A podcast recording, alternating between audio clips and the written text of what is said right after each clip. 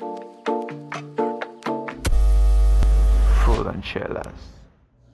¿Qué onda gente? Bienvenidos al capítulo número 9 de and Muchas gracias por darse la vuelta una vez más aquí con nosotros. Sigan así, compartiendo y dándole like y todo, neta. Está bien chingón, así que sigan así. Muchas gracias. En este capítulo decidimos comer, probar y recomendar las hamburguesas de Malo Burgers. Estas hamburguesas están muy muy buenas aquí en Ciudad Juárez. Tienen un poco, pero están cabroncísimas. Las hamburguesas que pedimos nosotros es la mexicana. Viene con dos carnes una de las ventajas de Marlboro es que puedes comprar tu hamburguesa sencilla y le vas añadiendo todo lo que tú quieras a tu hamburguesa. Así que puedes hacer la triple, cuádruple, hasta quintuple y tocino, todo lo que te guste, ahí lo vas a poder poner. Tienen dos sucursales aquí en Ciudad Juárez. Uno está en la Avenida La Raza y cerca del Esmar Teresiano. Y la otra es la nueva, la acaban de sacar aquí en la, en la calle Júpiter, donde está el Super. Y pues nada, espero que disfruten el video. Espero se la pasen chingón como nosotros. Y no olviden compartir, darle like y suscribirse. Cualquier recomendación, ya saben, en la parte de abajo, comentarios. Y nada, se me pasen chido como nosotros. Bye. ¿Qué onda, gente? Bienvenidos a este capítulo número 9 en su podcast favorito, Food and Chelas. Muchas gracias por hacer la vuelta una vez más aquí con nosotros. En este capítulo tenemos una gran invitada, nuestra primera invitada mujer. Así que va a estar muy bueno. Y felicidades por eso, eres la, la número uno aquí en, en cuestión de mujeres. Uh. Con nosotros está Jessica Aguirre, es chef, sommelier y host de Otra Ronda Podcast. ¿Qué onda? ¿Cómo anda, Jessy? Hola, muy bien, muy bien. Muchas gracias por invitarme y qué padre, qué honor ser la primera mujer invitada aquí a tu podcast. Qué chingón. Ya sé, chingoncísimo. Eh, bueno, para la gente que no te conozca, no sé si puedas este, dar un poquito más de introducción de, de, quién eres, a qué te dedicas, qué es lo que haces. Yo soy una persona que se dedica a pistear profesionalmente, básicamente. No te creas, no, este, sí, este, soy chef, soy sommelier. Sommelier es pues esta persona que se encarga de todo el rollo de los vinos y servicio y todo eso. Este, licenciada en gastronomía. Este, aparte salgo en la televisión, en el canal 44, en el, en el segmento de cocina. Este, y pues otra ronda, el podcast que ese es mi proyecto personal, que es básicamente un podcast donde hablamos de pisto, desde sus orígenes, cómo, por qué, cuándo, dónde, con quién, cómo se toma, cómo no se toma. Y pues ahí. Das clases de cómo tomar. Tratamos. Ok. Tratamos. bueno, este, enfocándonos un poquito más al tema de, de chef. Ajá. ¿Cuál fue tu primer trabajo como chef? Mi primer trabajo como chef, así ya formal. Formalmente. Formalmente fue, todavía estaba en la escuela, pero ya, pues ya empiezas a trabajar en cocina. Eh, trabajé en el French Touch, es un restaurante de cocina francesa, europea, italiana, como fusión. Porque tiene panini, tiene pastas, hay pizza, hay, o sea, platillos de todas esas ondas europeas. Entonces ahí fue así como mi primer puesto de cocina Oficial. Ok. Y no oficial, ¿cuál fue tu primer momento donde empezaste a cocinar para que la demás gente probara tu, tu comida? Pues ya básicamente es más en el ámbito familiar. Este, mis padrinos, este, son los, este, del restaurante italiano Avellini. No sé si lo ah, ubican. Es un restaurante italiano que hay aquí en Pradera Dorada.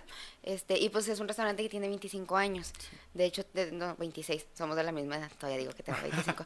de hecho, sí somos de la misma edad, mismo año y mismo mes. El, el restaurante creo que es del 11 de septiembre del 94 y yo soy del 30 de septiembre del 94. Ah, Entonces tenemos la. Ah, tenemos de hecho la, misma edad, también soy del 94 también. ¿Ah? Ahí está. Ahí está. Entonces ahí. Y está muy rico Belini, de hecho. Ahí fue donde empecé en mis experiencias en cocina. Primero, más que nada, porque pues cuando era una niña que te gusta 8 o 9, de esas que no puedes parar y que brinca en las mesas y corre de aquí para allá y todo, pues lo que podía hacer mi madrina era hacer las pastas o hacer las masas de las pizzas o hacer las salsas de tomate. Para que calmaras tu va a ocuparme en algo.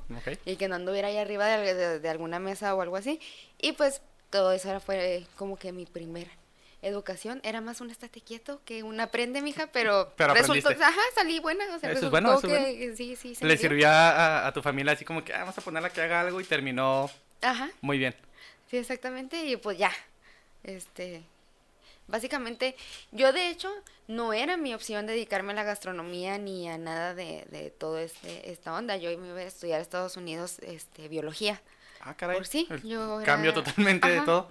Pero pues por cosas del destino no me pude ir para allá y tuve que tomar así como que plan B para no perder semestre porque a mí no me gustaba la onda esa de, ay, año sabático o un semestre. No, o sea, yo quería seguir estudiando este y vi la oportunidad de entrar a la carrera y fue así como que, pues, a ver, a ver. A ver. Por mientras. Ajá, y así, pues, cocino chida. Pero entonces te gusta mucho también biología.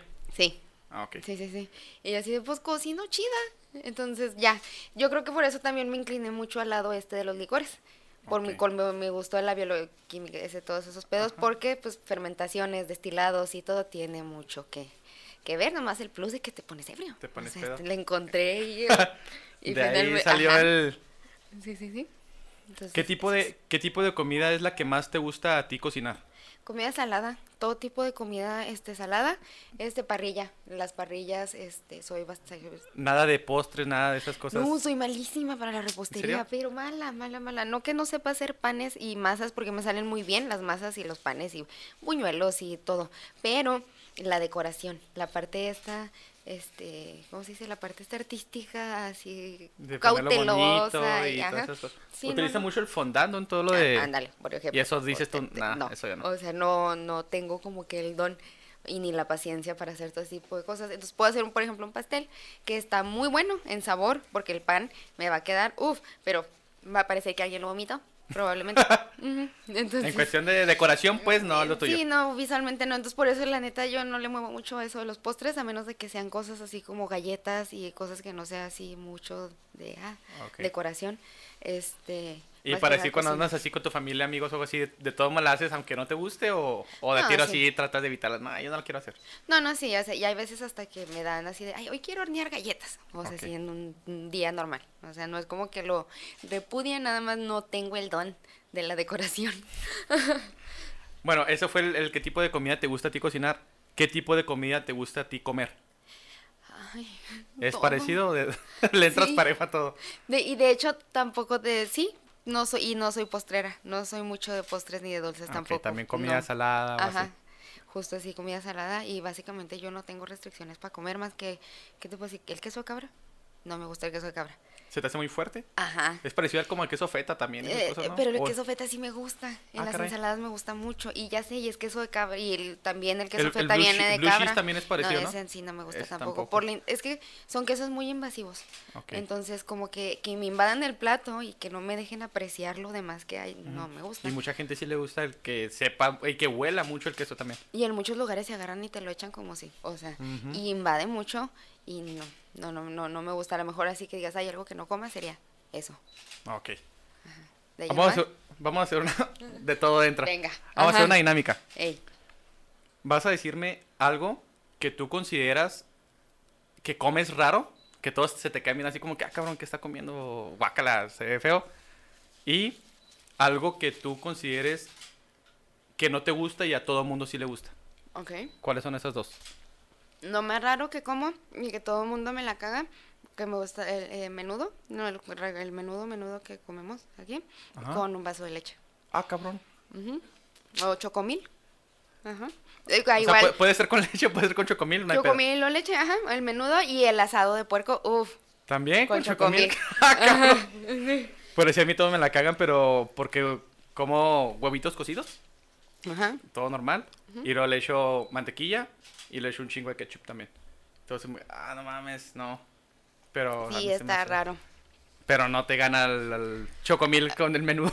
Eh, ay, yo sí, ¿no? Ay, sí, sí. No, pues es que no sé, siempre sí, no tengo ese problema de que, ay, la leche, no. Inclusive hasta los rufles verdes con salsa valentina y un vaso de leche también. Me Ah, encantan. cabrón. Sí. Sea, entonces la leche es la que va gobernando todo el pedo. eh, sí, básicamente eh, combino cosas muy raras con leche. ¿Y qué es lo que Sí. tú consideras que no comes y que todo el mundo sí? Que yo no coma y que todo el mundo sí. Ay, no sé. Ay, el hígado. Pero no, eh, pero inclusive el hígado no es muy famoso. No, mucha gente también le hace el feo. eh, Ajá. Sí, sí, sí. A mí me la rigan por los taquitos de tripitas.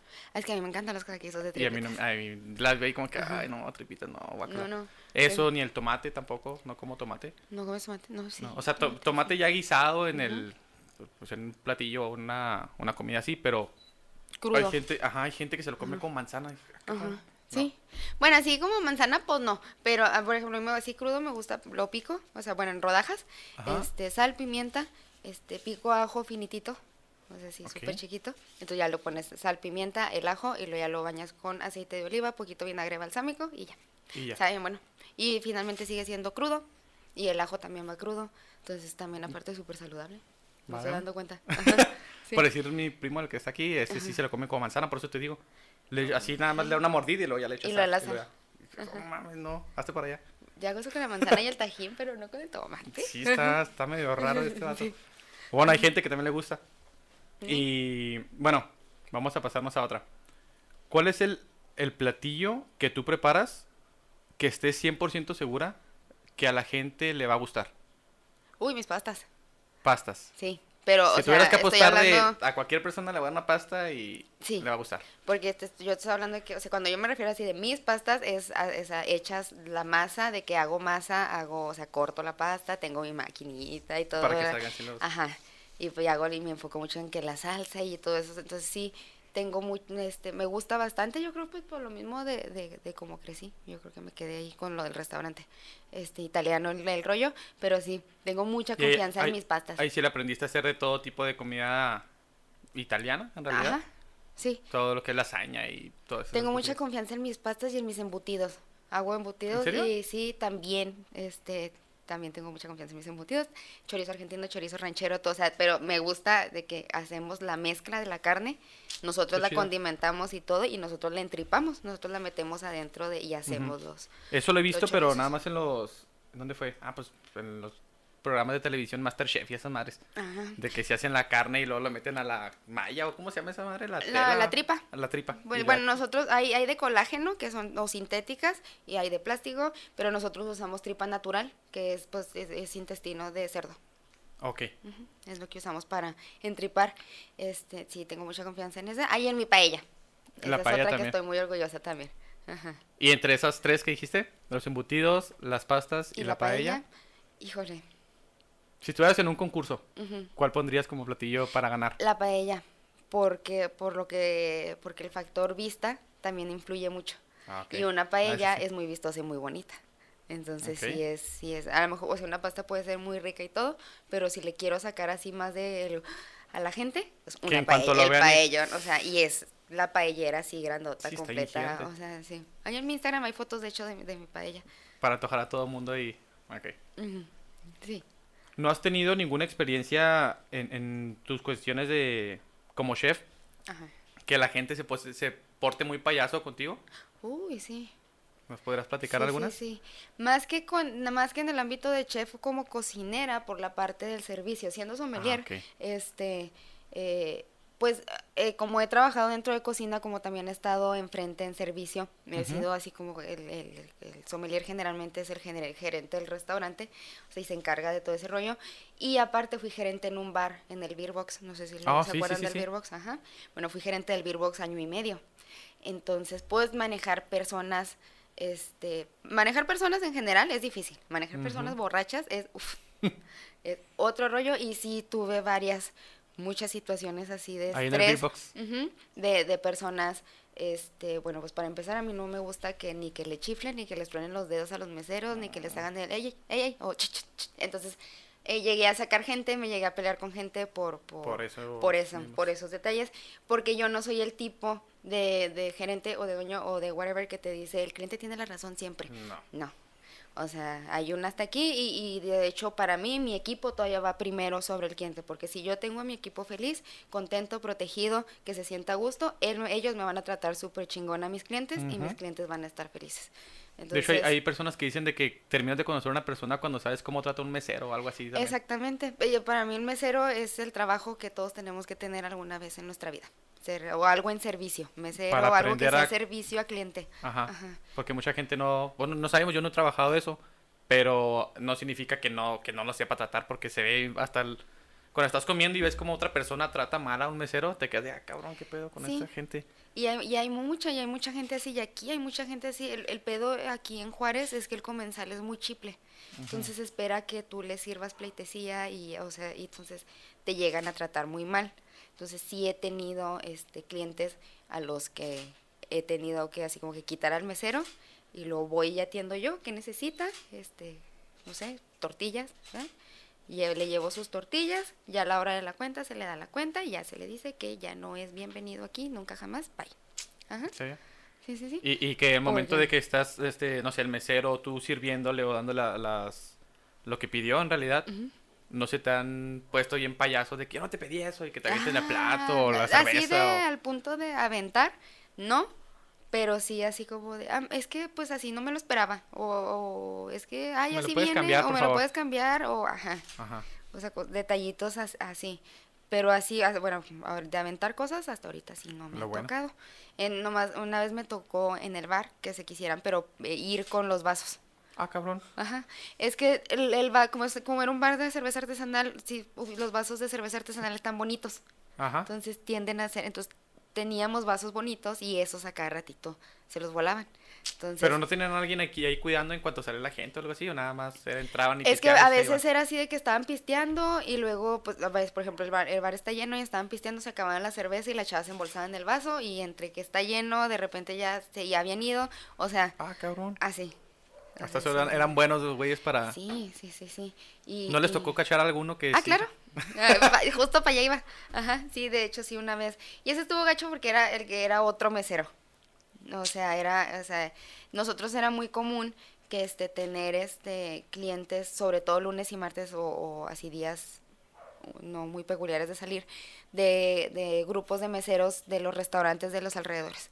Que cuando salían se iban para allá. Por ejemplo, el Denis enfrente, que ya es que es 24 Sí. horas, pues había un turno que salía exactamente a medianoche. Entonces a veces se iban y para se allá. directo cruzan la calle en realidad ahí. de la nueva central, de, de los clamatos, o sea, siempre tenía, de la misma cité, también Ajá. cuando salían los Ah, los de la fiesta y todo ese ajá, rollo cuando se acababa la party, este, todos así. Entonces, una vez nos pasó de, de, de que a un cliente se le cayó la cartera y otro chavo, o sea, vimos que la agarró y se la embolsó y él, se, esa, esa persona era un mesero de otro restaurante.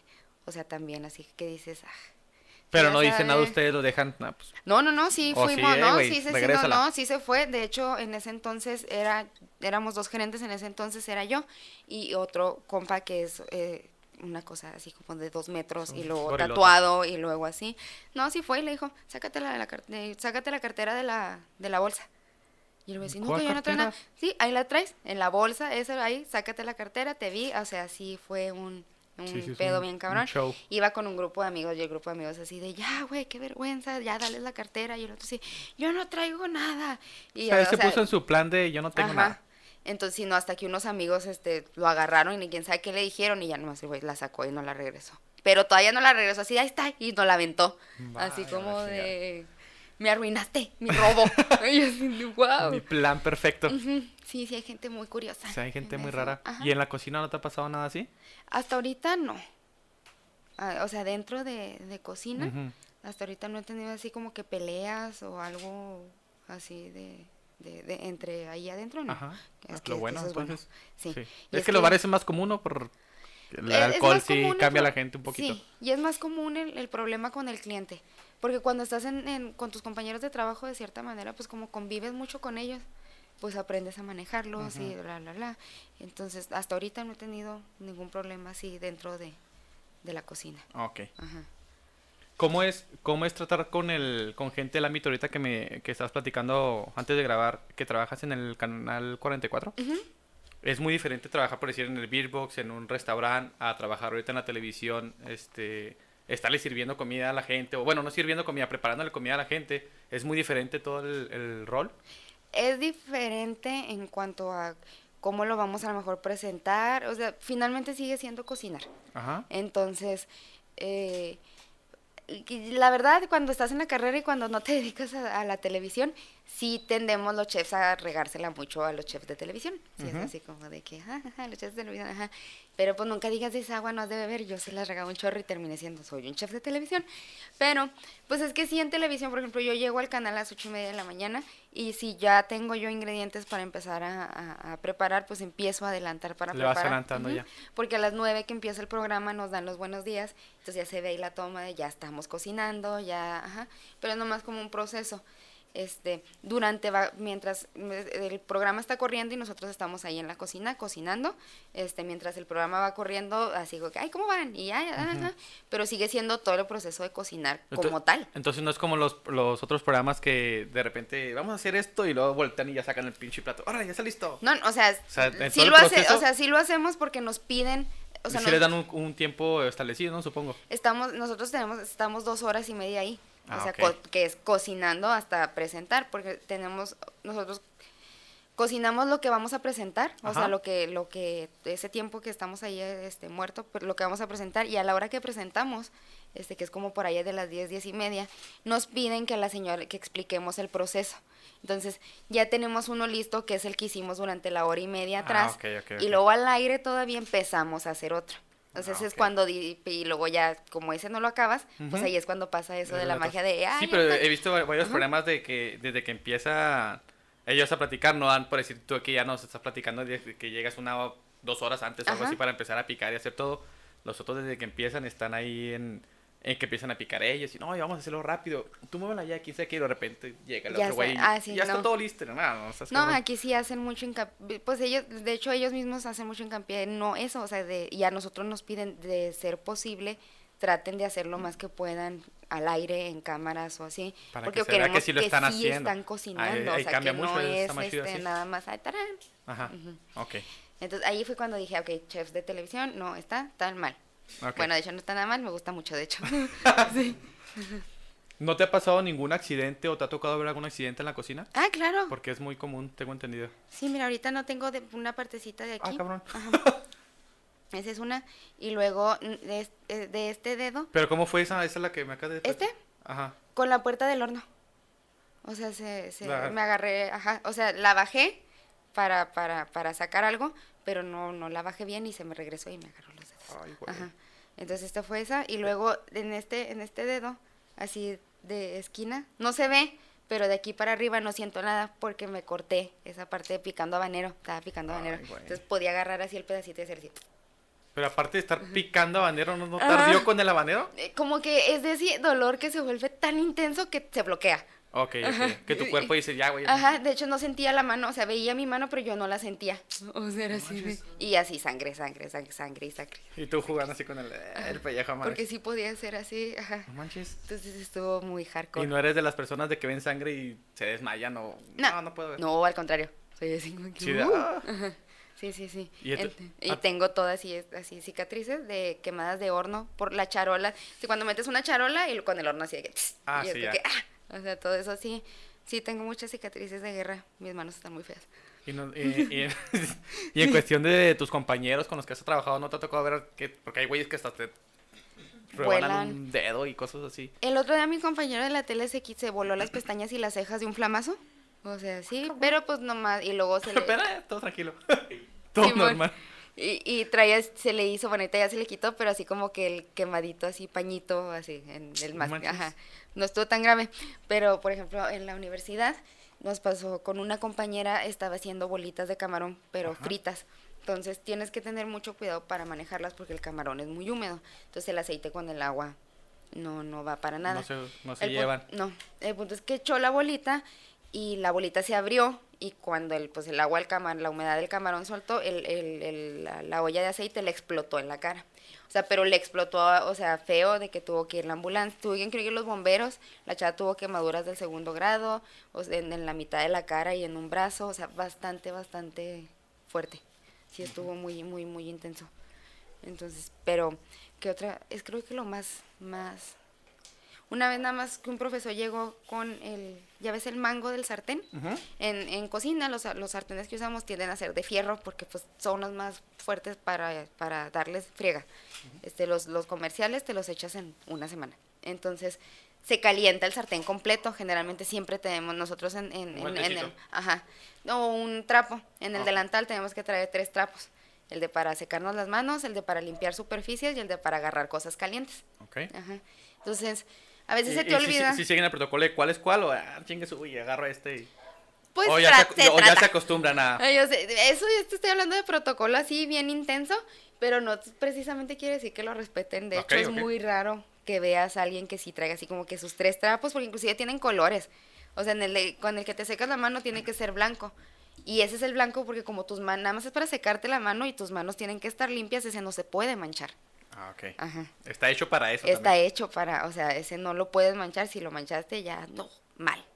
Entonces, pero todo ese tipo de reglas es muy raro que las sigan, la verdad. Entonces este chavo llegó y agarró el sartén directo, entonces llegó a la escuela con el mar así, la, como si hubiera sido, mango. ajá, como si hubiera sido así como con lo que marcan a las vacas, pero así el mango del sartén así. La marca ahí. Ajá. ¿Sí se le veía la marca de todo? Sí, o sea, la- así el sartén, así el sartén, así el, el mango, así, totalmente así marcado. Pinche Y madre. sí, ajá, No manches. sí está muy feo. Sí, me imagino que debe estar bien feo. ¿No te ha tocado participar en algún concurso de comida? Que yo me acuerde, concurso de comida, concurso de comida como, concurso, concurso no, he participado en festivales. Ah, ok. El O Festival sea, Desértica, ¿no? Estuviste también. Estuve en Festival Desértica, este, en, en- he estado en festivales de parrilla, es, pero no es concurso No es como concurso. tal, es más, más un festival. Ajá. De hecho, concursos no, no, nunca he sido muy, es que no soy tan competitiva así de yo soy mejor que tú, no. Ajá. Ajá. Ah, ok. sí, ¿Y el Festival Desértica cómo, lo, cómo se manejó? Entonces, nada más era demostración de hago esto, esto y... ¿Bye? Sí, Festival Desértica fue cervezas y, mi participación en Desértica fue de con una fue con como expositor, pero con ponencia en la parte educativa, quien Ujú. tenían como que su parte, o sea, sí, pistear y su parte educativa donde había conferencias y, y cátedras y pláticas y todo eso. Entonces di una precisamente una plática de vinos y, y parrilla. Ah, ok. Oye, ahorita que me estoy acordando, regresándonos un poquito a lo de los accidentes y esas cosas, Ajá. no sé si les puedo dar un mensaje a la gente que no le eche agua para apagar el fuego cuando están los sartenes a madres que se les hace la pinche llama y esas cosas. Ah, sí, no, no, no, pues es, es pr- prácticamente lo que va a pasar es lo que le pasó a este chavo con, con el camarón, o sea, es, es, es muy, muy, muy, muy peligroso, porque pues la humedad y el aceite, no, no, Ujú. el agua y el aceite no se... si mucha no- gente no ve fuego y ah, agua, chingue su. No, es, es lo único que vas a hacer es... es- Mm, Sí, Ujú. porque hay videos, yo porque los, los he visto, y si llega hasta el pinche, hasta el techo del... Por eso flama. siempre es, o sea, eso, el de extintor en cocina, eso debe ser hasta en casa. O sea, está en la casa, así en la vida, en el normal, debes de tener un extintor. Hay unos que he visto que lo que hacen es mojar una toalla Ajá. y la pones arriba donde Ajá, esté. esa es, Es esa es otra, O sea, también pero trae- no así el balde de agua directo. Sí, porque lo que haces ahí es que le sofocas el oxígeno al fuego y ya es donde se apaga. Exactamente. Y lo controlas este más rápido. Ya si el, el incendio, si ya lo que se prende ya no lo alcanzas como que a controlar con una, ajá, Ajá. pues el extintor. Ah, ok. Es el Entonces, de preferencia, si se puede tener Sí, un de extintor. hecho sí. Sí, sí, sí, hasta en casa siempre. Ok. ¿Tú qué opinas de los realities o concursos? Hablando de eso, también regresamos poquito otra vez. Este, nada más que se me olvidó ese Ajá. paréntesis. Como Masterchef, como el de el Golden Ramsy y todas esas cosas. Están padres. Yo sí veo algunos, por ejemplo, MasterChef es un concurso amateur. Entonces está padre para la gente que pues no es profesional y se quiere animar a cocinar. ¿Ok? Entonces, está muy padre. Y el, y el, ¿cómo se dice? Los, los de así como el de Gordon Ramsay y todo eso, es- a mí, a mí la verdad sí me gustan. Ujú. O sea, sí me gusta Pero ver sí crees que es así como real el, como les habla y todo ese rollo, o es así como que parte del show, o no sé. No sé cómo, cómo plasmarlo. No, de sí, cómo- los chefs sí somos así. Sí son así Sí, muy... sí. Así quiero que se haga, güey, me vale Eh, madre. Sí, sí, es una característica de, de, de los chefs. Una Ah, vez, este, ¿qué? Es que no sé si de que una vez una persona estaba describiendo un chef, este, que no le gustaba trabajar con él porque era un arrogante, porque era, este, muy envidioso y muy egoísta y muy ególatra, bla, bla, bla, bla, bla. Este, y le estaba diciendo precisamente a, a otro compañero que es chef y el güey volteó y le dijo, güey, pues es que es chef. O sea, ya él como que, ajá. No sé por qué, yo trato no ser así. ¿Pero se hacen? ¿O, o es ya parte de que escogen ser chef porque ya son así, ya vienen en el... Hay algunos que ya son así. O sea, que, que es como de yo soy y busco la manera de, así como, no sé, un asesino en serie que se mete al, al ejército. Para poder hacerlo legal, para Ajá. poder hacerlo sin ningún pedo, para poder hacerlo sin que nadie me diga nada, al cabo que pues yo soy soldado. Ajá. Así es más o menos parecido. O sea, ah, porque es- no sé si haya gente que se meta a ser chef con esa mentalidad de le quiero gritar a la gente. Pero, y ah, es que es- está raro. Por ejemplo, yo ahora que soy maestra, como que tuve esa pequeña probada de poder de ser el chef. Y, ay, se siente ajá. chida. O sea, él hace esto, hace esto, hace esto, hace esto, oído, sí, chef, ay, cabrón, o sea, sí, está chida. Entonces, sí es como un, ¿cómo se dice? Ay, como una manzana de, así de, Ujú. del Edén, así es, es. Te dan a probar y ay, se siente Es una, bien. sí, es un arma de doble filo, porque pues a quien no le gusta que le digan, ah, qué rico cocinas, o qué padre lo que haces, o ah, eres bien chingón, o ah, ajá. Yo procuro no ser así muy de, ay, sí, me cocina, pero sí, cuando me dicen, ay, es que tú cocinas muy rico, algo así, es que, entonces, sí, sí, sí, sí. ¿Y cuánto tiempo tienes ya siendo maestra? De maestra tengo... ¿Y en dónde? en la Universidad de Durango, de la misma donde yo me gradué. me convertí en lo que juré destruir. Nunca me había, nunca me vi Todos odiamos a los profes y terminaste siendo maestra. Sí, la verdad, nunca. Y un día me, me ofrecieron la primera clase que di fue la de enología, la de vinos. Y yo, pues, vamos a ver. Ajá, Y me gustó mucho y ya me quedé, tengo tres años dando ya, Ya de, bastante, dando pues. clases. Ajá. ¿Y, está ahorita tienes diferentes clases ya? Sí, ya he dado enología. Ahorita acabo de terminar un tetra de coctelería, administración de eventos y banquetes. Esa es- no me gusta tanto porque es más teórico y a mí me gusta más el rollo de, de la práctico. preparación, más práctico. Entonces. ¿Cuál es el, el platillo que tú consideras que en la carrera estuvo más chingón? Porque tengo entendido que los ponen a practicar, a hacer platillos, a hacer Ajá. cosas así. ¿Cuál fue el que tú dijiste? Ay, cabrón, no pensé que me iba a salir tan rico. O el mole. Me, me- o sea, cuando hicimos mole, mole. Mole, sí, de, sí, sí, de- el- de el- los mil chiles y de, o sea, sí. Este, no pensé que me fuera a salir así. O sea, y me quedó muy bueno. De hecho, me felicitó mucho el profe y estuvo muy bueno. Y lo que más me sorprende de esto es pues cuando estás en la escuela todos nos dan las mismas recetas. Entonces, aunque tengamos las mismas recetas, sí hay mucha diferencia en los sabores. Este, Ahí donde tiene que ver mucho el sazón ya. la- Ajá. Entonces, sí, esa es una de las cosas que sí dije, ay, sí me, que- sí, sí me sorprendió. Ajá. ¿Hay algo que a ti no te guste cocinar? No de... Por decir, ahorita nos dijiste lo de repostería y eso que no te sale muy bonito, la que quede bonito pues el plato. Pero algo que tú estás cocinando y te da así como que el olor que te dé asco, como que el, el proceso de, no sé, de estar madreando el pollo y quitándole cosas que Ah, te dé asco y esas no, cosas. los mariscos. La, la parte de limpiar los mariscos. Ajá. Pero si me pongo guantes ya no tengo tanto pedo. Nomás sin Ajá. manos vírgenes, arre y no. Sí, porque quedé en el trauma en la escuela una vez. Los profesores, pues, a cambio de que los ayudes en sus eventos o así, te dan este horas este, de servicio social. Cuando tienen eventos o cosas así. Entonces, una vez un profe tenía una cena, este maridaje, y tenía que descamar y filetear este 80 pescados. Pero el pie- era, era la pieza completa de pescado. Y fue quitarle las escamas y luego sacar el filete. O sea, nada más el puro filetito de, del pescado. Ay, no, fue horrible. Ese día salimos de la escuela a las dos y media de la mañana. Llegué a mi casa, me acuerdo que me bañé, me lavé las manos con cloro, o sea, todo. este, y luego me acosté y lo Todo el que- ay, camino lo- así, ma- y- manejando. ajá. No mames, no. Y fácil me Abriendo duró. todas las ventanas. Fácil me duró una semana el olor a pescado en las manos, no se quitaba, no se ¿En iba, serio? no, pues es que fue demasiado. Entonces, y, y, y ahí, Manches. ahí sí agarré un, a eso. Ya Pero si traigo guantes no hay pedo. Nomás Con con que que no se se queden las manos. Ajá. Ah, ok, por, por- Sí. tío, por ahí, yo sí te entiendo el olor porque a mí no me gustan los mariscos. Ajá. O sea, me los como, pero por decir en, no sé, un cóctel de camarones, que es algo normal. Ajá. O los mariscos, no sé, el pescado, digo, perdón, el camarón empanizado o con tocino, así cosas que tenga que ver con frito. Pero he visto las torres de mariscos y esas mares y no, yo las veo y como que, ah, no mames, no, ¿cómo se pueden comer eso? Por Ujú. la parte por el olor y cosas así, yo no puedo. Imagino el desmadre que traías en las manos tu dolor. No sé cómo aguantaste, la neta. Y más si duró como una semana. Sí, pero hasta eso, no tengo pedo con los mariscos crudos. Ya cuando, por ejemplo, el ceviche, los aguachiles, a mí sí las torres de mariscos, eso que sí me gusta Ajá. mucho. Este, los tartares, todo eso se me hace que finalmente es marisco crudo. Yo creo que ya más bien es la parte de sazonada. O sea, la- el, el hecho de ya lo que le pones, Ajá. el limoncito, que esto y Ah, que el otro, pues ya, le ayuda. Ya cambia. Ajá, más bien es el de este así puro, así. Pero el marisco solo, solo, solo. Ajá. Ah. ¿Cuál ha sido, supongo que debe de existir varias, alguna práctica antihigiénica que hayas visto en la cocina? Sin decir marcas para no quemar a nadie, pero ¿cómo fue? No, pues la, la más clásica es el de que El usan.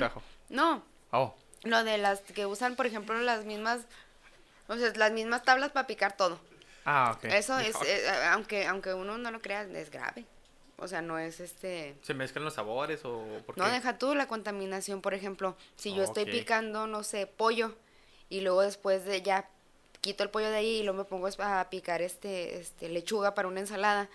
O sea, el, como el pollo estaba crudo, la salmonelosis es un riesgo muy grande, por ejemplo, con el pollo. Este, en el momento en el que lo coces, pues ya, la matas, ya no hay tanto pedo. Pero, si yo pongo mi lechuga ahí, yo se la voy a pasar a la lechuga. Y la lechuga Ajá. no precisamente la voy a cocinar, No. porque es una ensalada. Entonces ahí ya hay un riesgo de contaminación Entonces, ¿cuál, muy cuál grande. consideras tú que serán los pasos por para la gente en su casa que esté cocinando? ¿Al final la carne? Mm, mm. Mm. manejamos este sistema bien padre, que es que tenemos tablas de picar de muchos colores. Igual que y los cada color es, ajá, y cada color es palgo. Ok. Ajá. La tabla blanca es para los quesos y los panes. La tabla roja es para las carnes frías, para las, para las carnes rojas y para los este embutidos, chorizos, este, salchichas, todo esto. Este, la azul es para pescados y mariscos. La amarilla es para aves, todo lo que son aves, pavos, patos, todo. Y la, me falta una. Y la verde es frut- verduras, frutas y Todo todo, tipo de eso. verdura. Pero así es como. Entonces, todos los restaurantes se supone que tienen que tener sus tablas de todos los colores para cada cosa. Y eso es pues lo que menos hay. Sí, te iba por decir, eh, te, te pregunté por decir a la gente en su casa. En su casa la mayoría, máximo tienen dos o tres, máximo, ya se me hace mucho. ¿Cómo on- podrías decir? Nada más en, cada que terminas enjuagas y... Exacto. O sea, el orden no importa, pero por ejemplo, si vas a cortar vegetales, pues corta todos los vegetales de un fregazo. Ok. Y luego la lavas. Y luego si vas a cortar pollo, pues corta todo lo que sea de pollo de que vas a y luego ya la lavas. ¿no? O sea, Ok. ese es- No dejar ahí todo el residuos o el caldito que queda madre, ¿no? Exactamente. Ya con eso, aunque sea nada más una tabla, está bien. Pero sí, lávala cada que cambies de, de ingrediente. Ok. Vamos a pasarnos un poquito a, a, a la cuestión de sommelier.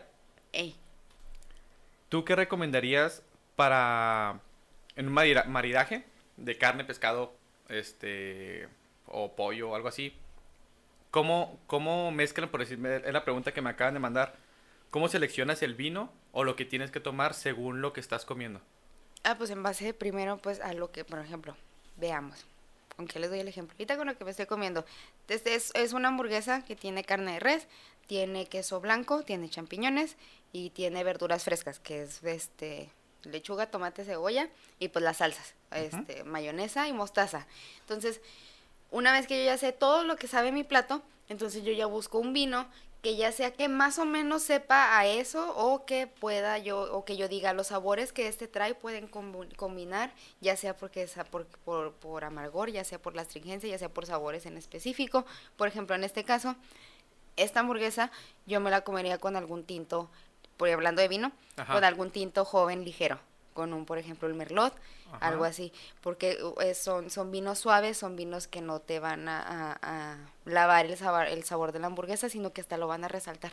Ok. sí, porque Entonces- muchos también te quitan el sabor de lo que estás comiendo y ya nada más es muy Ujú. fuerte el sabor del vino, nada más, ¿no? Precisamente maridaje es el, este balance este, Ok. entre, entre, entre esto, la comida y la bebida. Y, y maridaje es lo que sea, no es nomás vino, está hasta por los, la coca con, con las enchiladas rojas, ese es un maridaje. Hacer, un- hacer una combinación de la, la comida sólida al líquido.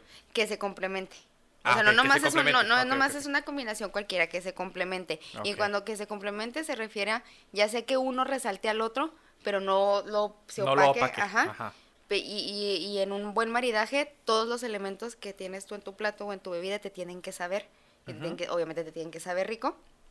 Este, y tienes que, nada se puede perder, o sea, nada puede estar arriba, ay, perdón, nada puede estar arriba de otro. Porque sí hay combinaciones que, que, que saben mal.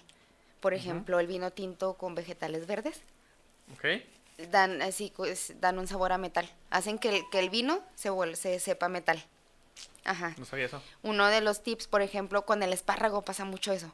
Con el espárrago y el vino tinto, este te da un sabor metálico bien feo. Este, uno lo que puedes hacer es antes de cocinarlo, lo dejas un ratito en agua con vinagre y sal. Ujú. Eso ayuda, no sé how, pero ayuda para Pero que, ayuda. ajá, A que no para que no, a que no te, a quitarle ese sabor metálico y que ya sea más, ajá. Entonces, veget- si vas a usar, por ejemplo, ese es un tip, si vas a usar vegetales verdes y vas a usarlo con un vino tinto, sí hacerles esto para que no, porque luego te vas a ver la comida metal. Ok. Por eso las ensaladas con vino tinto no van. Ok. No sé, no creo que entre así la pregunta tan a la brava, como se dice. Pero ¿cuál sería el vino que le recomendas a la gente que apenas va a empezar a tomar vino para que empiece a como que a gustarle poco a poco? Yo, Te, te- te digo porque no sé si entre la pregunta porque según yo es de paladares o cómo te gusta. Es que así. es de paladares. Por eso, pero ¿cuál le puedes recomendar a la gente? Por ejemplo, si tú dices, ay, yo quiero probar un vino blanco, vamos a ir por cada uno. Porque yo a lo mejor, ah, por ejemplo, las mujeres somos más de dadas a, a veces a los blancos, o la gente dice, ay, pues si voy a empezar, voy a empezar por un blanco. De hecho, puedes empezar por el que sea. Pero, por ejemplo, si vas a empezar por un blanco, entonces yo elegiría, para empezar, un vino de una uva que no sea muy extraña. O sea, que sea un vino que esté entre, que sea de una uva de las principales blancas como un chardonnay. La chardonnay es la uva más famosísima que hay este blanca. Entonces no me voy a complicar ahorita meterme a aprender en, en uvas acá extrañas y que de orígenes raros. No, no, no. Una básica que encuentre en cualquier lado, un vino joven, un vino que, por ejemplo, si hablamos ahorita de este año, que estamos en 2021, pues un vino 2020 Okay. Pero necesito, porque quiero un vino joven, quiero un vino fresco, quiero un vino que me exprese más la tierra y más el fruto, antes de meterme en estos rollos complicados de la barrica y que el tabaco y que el cuero y que el... o sea, ¿Cuánto tiempo tiene ya añejado? Y, y el añejamiento y, los taninos. Y no, no, no. Primero, lo que la tierra y el fruto me da. Okay. Para empezar así como que a familiarizarme con él. Ahora, si me quiero ir un rosado, los rosados es como, mm, como un término medio porque finalmente un rosado es un poquito más fuerte que un este que un blanco. que un blanco pero no es precisamente dulce. Hay, hay gente que piensa que el vino rosado es por definición dulce y no hay vinos rosados secos muy muy ricos. Por ejemplo este la Cheto, que es una, una, un vino, una, una, de las, pues si no es que la vinícola más grande de México, este, que produce así super vinos en, en producciones en masa. Ellos tienen un vino rosado que se llama Primavera que es un rosado de Cabernet Sauvignon, que es un, la Cabernet es una de las uvas más intensas tintas. No es la más intensa, pero tiene sabores muy, muy, intensos. Ajá. Entonces, en rosado es un vino seco. O sea, es un vino rosado seco que sí te sabe a frutita, pero ya está empezando a, tener así como que más potencia y más este estructura. Entonces, por ejemplo, ahí ya subiste otro escalón. Y luego ya te vas a los tintos jóvenes. Cualquier tinto joven, igual, un año atrás, eh, empezando es muy fácil saber este eh, las uvas más comunes porque pues son las, las que vemos en todos lados, que la Merlot, que la Malbec, que la Cabernet y todo eso. Empiezas con eso, con un vino joven y luego ya empiezas a meterte en... Cuando dices un, un vino joven, literal trae la fecha de cuando... Sí, un vino joven es un vino que se hizo, este pasó tres meses de reposo, o sea, se, o sea no, no tiene barrica o sea, se, se, se, fermentó, acabando su proceso de fermentación, se embotelló, directo. Y... Tuvo su ratito, tienen, un, tienen que tener un ratito de reposo ahí en, en, en, la bodega, porque es un fermentado vivo. Así recién así, sí, sí, salidito, hasta saben feo. Tiene que como que el fermentado asentarse. Entonces la dejan un ratito ahí en sus bodegas, unos tres, seis meses, y luego ya la sacan a, lo sacan a mercado. Pero son vinos, este, que no tienen añejamiento, son vinos que están así. el único tiempo que estuvo en reposo fue la fermentación nada más. Ajá. Pareció como la cerveza, ¿no? La cerveza artesanal aquí local, así la mayoría lo, lo que hacen. Ándale, exactamente. En cuanto ya pasa la fermentación, ciertos días de enfriamiento a la temperatura que es y la sacan a la venta. Y ya en el momento en el que tú metes el vino en barrica, este, pues el tiempo, el, el mínimo es de tres meses, que básicamente meter un vino a barrica tres meses, pues es ni para qué, pero pues lo hacen, hay gente que lo, que lo hace, este ya, a partir de ahí, ya es un vino con crianza o con añejamiento, ya no ah, es Aunque sean tres meses, pero ya entra sí, ya, ya, ya cambió. En cuanto toque la barrica, ya. Ok. ¿Cómo, ¿Cómo fueron tus clases de coctelerías para ser sommelier? Tengo entendido que eran a las 8 de la mañana. Estaba bien padre, eran a las 8 de la mañana. No, no, no, no estaban Pisteando desde las 8 de la mañana. Sí, y ahora que, que, di clases, yo también me pusieron esa clase. Bueno, me pusieron a las nueve y dije, ay, mira qué consideradas. Ay, un poquito más. Eh, pues la clase, y luego prácticamente en la escuela, el laboratorio mínimo son cuatro horas, es lo que dura la clase. Entonces, eh, pues el maestro lo maneja como quiera, por ejemplo, yo procuro ver cuatro cócteles por clase, pero generalmente como en escuelas así privadas, pues los grupos no son muy grandes, procuro que todos hagan cada cóctel. Ajá. Entonces, pues a veces ah, terminan siendo 70, 80 cócteles en una sola clase. Ajá. O sea, entre todos, ¿verdad? Pero sigue siendo muchísimo. Mucho. Entonces a las 11 sí ya pobrecitos ya ya están haciendo viscos y yo los sí me cadetes a la Y yo sí me acuerdo que yo tenía esa clase a las 8 y luego se acaba 8, 9, 10, 11, a las 12 y yo no salía hasta las 3 de la escuela, todavía tenía todavía otras tres clases y era horrible ya para cuando salías de, porque pues como no seguías pisteando, ya para cuando salías de la escuela. Y andas todo ya, no, Sí, ya, ya estaba entrando en fase cruda, ya, entonces no estaba tan chida. ¿Y le tenías todos los días de la semana? No, no, nada más te la dan una vez a la semana esa ah, clase. Dije, no mames, todos los días peda y cruda y todos los pasos, no, no, nada más es una, una vez a la semana un tirón de cuatro horas, órale. Ok. Se preparan ejercicio y todo para el día de peda de la clase de coctelería. Y sí, la tenía en la- y por esta, esta vez que yo la di en tetra, la tuve en la tarde, entonces estuvo bien chida porque era de 6 de la tarde a 10 de la noche, entonces pues ahí sí ya marca. Ajá. Ya sí. Y luego salía así, eh, vamos a conectarlo, ok, ya. Ajá, y ahí sí ya, pero pues no. Bueno, que pues en línea todos desde su casa, ¿verdad? Porque Ah, pandemia. Ah, hashtag pandemia. Ujú. ¿Tú qué opinas sobre las personas que juran y dicen que la cerveza oscura es más fuerte? Es la más fuerte o algo así. Pues nomás que no están bien informados. No, no se las voy a regar, pero no, no es cierto. No, la, la cerveza oscura no, no es necesariamente la más fuerte. Hay cervezas claras muchísimo más fuertes. Este, ahora, ¿fuerte en qué? O sea, porque hay, ay, es que fuerte en sabor, hay fuerte en alcohol, fuerte en, o sea, ajá. No es cierto esto. No, No, no. tiene nada que ver el, el color. Tengo No. entendido que el color lo, lo da el cereal o la, o la, la mal- malta. la malta. El, el nivel que de tostado que nosotros le damos a la malta es lo que va a determinar el color. Para cuando, cuando nosotros hacemos cerveza, este, usamos cebada. Ese es el ingrediente cru- La malta cruda es cebada. Entonces, nosotros, en, en su mayoría, para hacer cerveza, lo, lo ideal es tener la cebada cruda porque tú necesitas maltearla.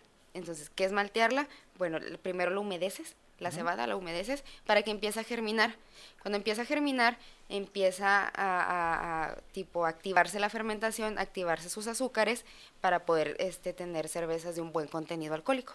Pero no quieres que se te sobrefermenten porque pues todavía no lo tienes en, todavía no es el fermento de cerveza como tal, apenas Ajá. es un previo. Entonces lo que haces es que la secas para detenerles esa fermentación, ese, ese, ese germinado, y luego ya lo tuestas. Una vez que los tuestas es cuando ya se vuelve malta. Y Ah, este ok. proceso se le llama maltear. Entonces, en base al nivel de tostado que tú le des al grano, es el nivel del color que va a ser tu cerveza. Tostados más ligeros dan cervezas más claras, tostados más intensos dan más cervezas más oscura. oscuras. Y esto no tiene nada que ver con su nivel alcohólico, nada más es puro color. Ah, Ok. O sea, el, el alcohol va por otro lado que es con azúcares. Es otro, es, son temas separados en cuanto al color. Ok, perfecto. Entonces, para la gente que quiere empezar a tomar cervezas artesanales, igual que los vinos, ¿cuál le recomendarías empezar a tomar? Igual yo sé que es por parte del sabor y el paladar de la Ajá. persona. Las lager es una buen es un es un buen indi- un buen inicio. No se metan in- a, a empezar con stouts o con APAs Ajá, o con pale porque ah, por ejemplo las APAs es el claro ejemplo de menos que menos la una cerveza Imperial. Ajá. Esas son un claro ejemplo de que la cerveza oscura no es más fuerte, porque en Ajá. cuanto a sabor, esas cervezas son todavía más fuertes y es una cerveza clara, así que se vive en un inocente que huele hasta naranjita y frutita y florecitas Y y, están muy, muy, muy, muy y mal. te tuercen el alma y tienen alcohol bien alto y ajá, Un Imperial se considera creo que del 10% para arriba. para arriba. Ajá. exactamente. Y todavía hay otro nivel más arriba, que son las Imperial Russian, que es todavía como que, ah, ah, todavía Quítate, más. ya llegué. Sí, sí, sí, sí. Entonces mejor con lager. Empezar primero con lager en, en artesanales o así y luego ya poco a poco. y luego ya subiendo. ahí te vas ahí subiendo y luego ya te pasas a las sales eh, que las peleas las La American ajá. Peleas la- así ahí empiezas así Y luego ya subes a la IPA y luego ya subes la Stout y la... pues la pero Ale es la base de la IPA Ajá. Ujú, entonces y ahí te vas y ahí te vas y ahí te vas yo creo que las más intensas bueno ya pues las barley wine las lámbicas pero pues estos estilos de cerveza ya están más aparte de que no son muy comunes aquí ya están más complicados Ok. ¿Nunca te has puesto peda? El que todos conocemos en el algo tranqui.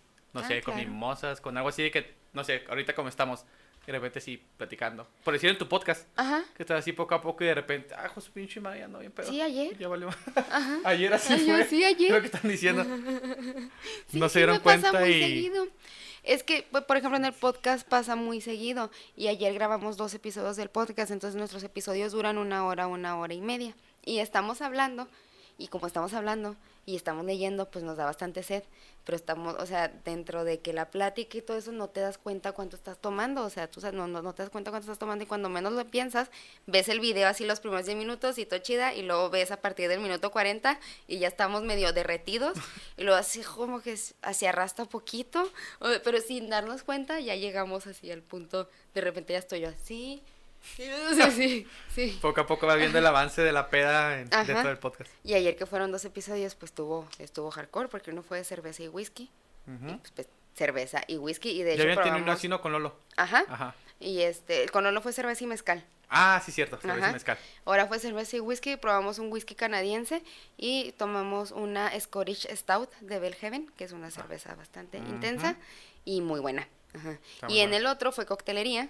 Este, yo me tomé un gin tonic, Luis se tomó un Tom Collins, Tania no me acuerdo qué le hicimos, pero fue otro cóctel, entonces ya fue licor Licor el pasado con whisky y con, cerveza. con whisky pues y ya. cerveza, ajá, y luego pues cuando se acaba no es precisamente que se acabe.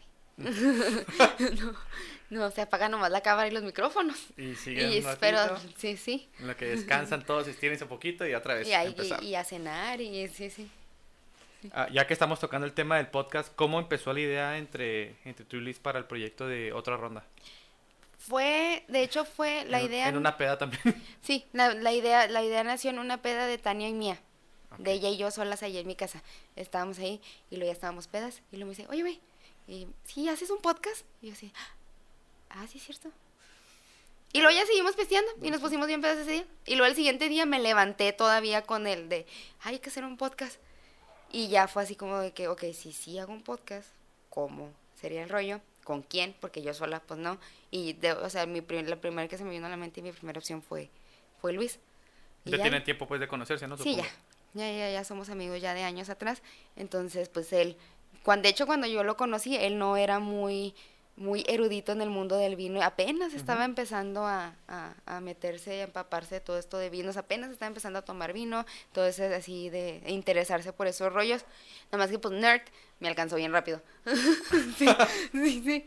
Entonces, ya le dije. Y luego primero así como que, como que, ay, ajá. y Como que sí, así pero ay, no. déjate explico bien, vato, ven, te va a gustar. Y, y ya, así fue como nació el podcast. Le dijimos a los chavos, Lolo nos ayudó con toda la parte de, de, de el equipo, nos hizo un, un de esas de las Amazon Wishlist, así de, así ya de todo el equipo que vamos a necesitar, nomás para Con ponerle no comprar. Ajá. ya. Con eso empiezan y está chida y así, arre. Y luego ya una vez que pues llegó todo el equipo y todo, nos dio entrenamiento, nos enseñó pues a editar, nos enseñó a hacer setups, nos los primeros capítulos iba él a hacer todo el, el, el- el montaje y el setup y todo, y poco a poco así hasta que ya nosotros le agarramos y aprendimos solitos y ya, ahorita nosotros hacemos toda nuestra propia producción. Ah, Está chido eso. Ajá. Está muy suave. Está muy padre. Pero básicamente así.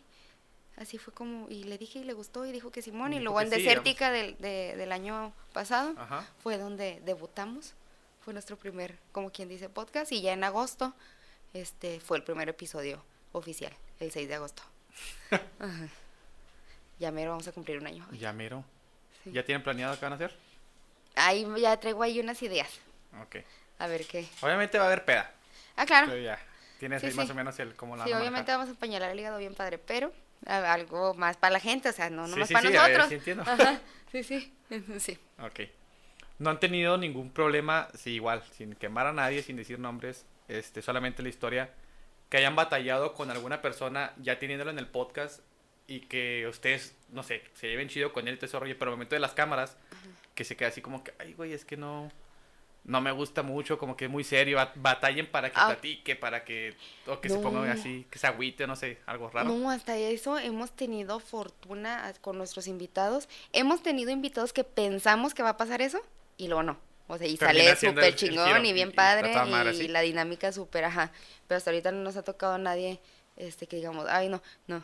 No, lo bueno. lo bueno es que ha sido al revés, más bien hemos Ajá. pensado así de gente así de, ay, es que si no". traemos puede que esté muy serio, algo así, Ajá. termina Sí, siendo un... bomba. Entonces sí, qué bueno. qué bueno. ¿Tienes alguna recomendación para todos nosotros, los mortales que no somos chefs? De una salsita de molcajete para sus huevitos, de huevitos estrellados en la mañana o para una carrita asada o algo así. ¿Cómo la podemos hacer rápido? Ah, pues la, la básica, literal, la de la trifecta mexicana, chile, tomate, cebolla y luego le ponen ajo. Aquí el secreto es en que tuesten bien el ajo. Agárrenlo en, en, en, en un, en un papel aluminio, ponen ahí el ajo adentro. Entonces lo que hace es que como que se dora, cose y agarra un sabor muy, muy, muy rico. Entonces le ponen eso, unas gotitas de, de limón, cilantro, perejil así picadito, sal, pimienta y ya está. Ya está su salsita. Salsita pico de gallo. Ajá. Ok. La puedes hacer en el molcajete, la puedes hacer en la licuadora. A mí no me gustan las salsas así totalmente licuadas, sí me gusta que queden así, Un poquito más pedazo de sólido. ajá, peda- pe- Más pedazosa. Ajá. Ajá, Ok. sí. Vamos, si quieres, ya por la última, por la última pregunta. Es la pregunta que tenemos obligada aquí del podcast. Ok. Este, el podcast se llama Food and Chelas. No sé si nos puedes platicar alguna anécdota, anécdota, perdón, que tengas de la mejor peda que has tenido o que hayas visto a otro güey que se puso bien pedo y hizo algo bien raro. Y un lugar de comida que recomiendes. Ay, güey, tengo muchas. es que tengo... ay, es Tuya que- o otra persona, no importa que sean dos, no pasa nada. No, no, no, no, o sea, es que son muchas, estoy tratando de... A ver, primero el lugar recomendado, que ese está más fácil. Ahorita mi lugar recomendado o mi lugar ahorita favorito aquí en Juárez es la taberna. Ok. Este, de tapas. Es de vinos, tapas, ajá. Ajá. Está muy, muy bueno. De hecho, tuvimos a Alex en, en hace poquito. Eh, pues en el, El- en el el pasado último episodio estuvo, Alex ahí con nosotros, catalán, entonces sí es un, ajá. Y chefs de la Bas Culinar, que allá es un, este, ¿cómo se dice? Una super escuela culinaria allá en España. Entonces, tienen muy buenos este vinos, tienen muy buena comida. Ahí, ese es ahorita mi lugar favorito. Ok, Ajá. para que vayan a, a visitarla. Y anécdota, bueno, mis amigos son comediantes. Entonces, una vez estábamos en un open mic, ahí precisamente en el Beerbox, exactamente. Entonces, pues la ventaja esta de, de, de la gerencia y todos esos pedos es que pues después de que se cerraba el bar, pues las cortinas se podían bajar y uno se podía quedar pisteando allá adentro. Entonces un día nos quedamos pisteando allá adentro como hasta las 5 de la mañana. Ajá. Cabrón. Sí. Y a las 5 de la mañana nos dio hambre. Y me dio antojo de chilaquiles. Entonces nos fuimos de ahí del Beerbox. Este, agarramos la camioneta de mi mamá. Este, iba manejando Eduardo Espinosa. Y nos fuimos, y luego iba yo de copiloto. Y luego atrás venía Tania. Y luego venía otro, otro mesero de ahí del bar. Y, y Iván, otro compa. Entonces nos fuimos a, a la nueva central y íbamos todos súper hiper pedísimos, lo iba manejando y exactamente cuando íbamos pasando por abajo de el, el- el puente este, el puente al revés, para, para regresarnos para la nueva central. Ya sabes, el y así las sirenas así atrás y yo así de Todos, Dios. de Ajá, nuevo. 5 de la mañana y veníamos hasta así, así, hasta la reverenda. Eduardo ni podía hablar. O sea, sí, yo venía así hundida en el, en el asiento. y Ajá.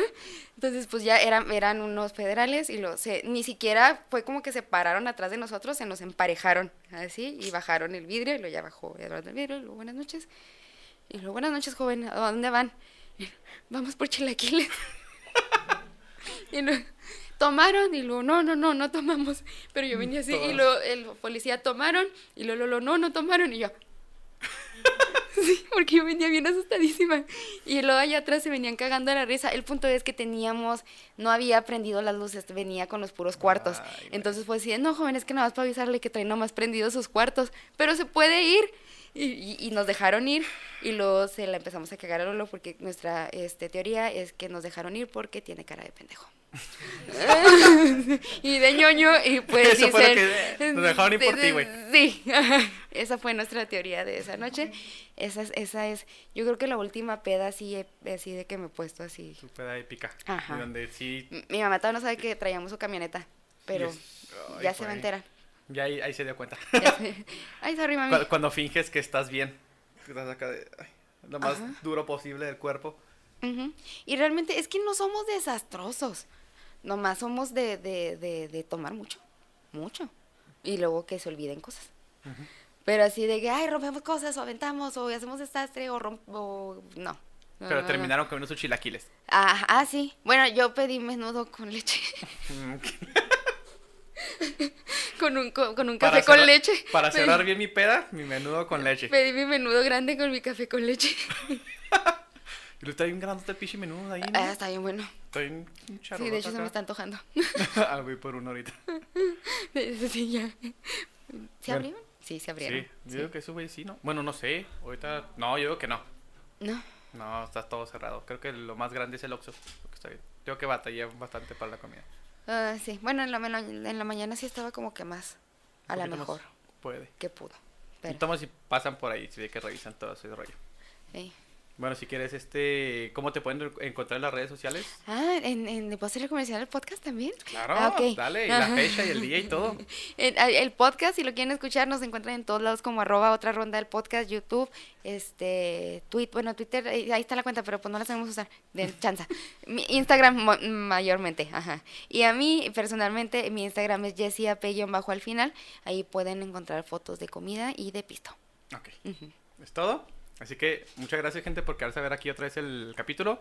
Estuvo bien chingón. Estuvo muy buena la plática, así que no casamos a comer. Malo Burgers, está muy buena las pinches burgers. Todos nos sorprendimos, la neta. Así que recomendado para que vayan. Y Hoy- pues nada, me la suscríbanse. acabo. no, Sí. la, no la vamos a terminar. Suscríbanse, compartan y pues chido. Muchas gracias, Jessy, por darte la vuelta. Gracias. Y salud. Saludcita. Con coca y tecatita. Ay, perdonen, chavos, pero pues, Se puso muy mal ayer. Así que, bye. trabajo, trabajo. Chido. Food and Chelas.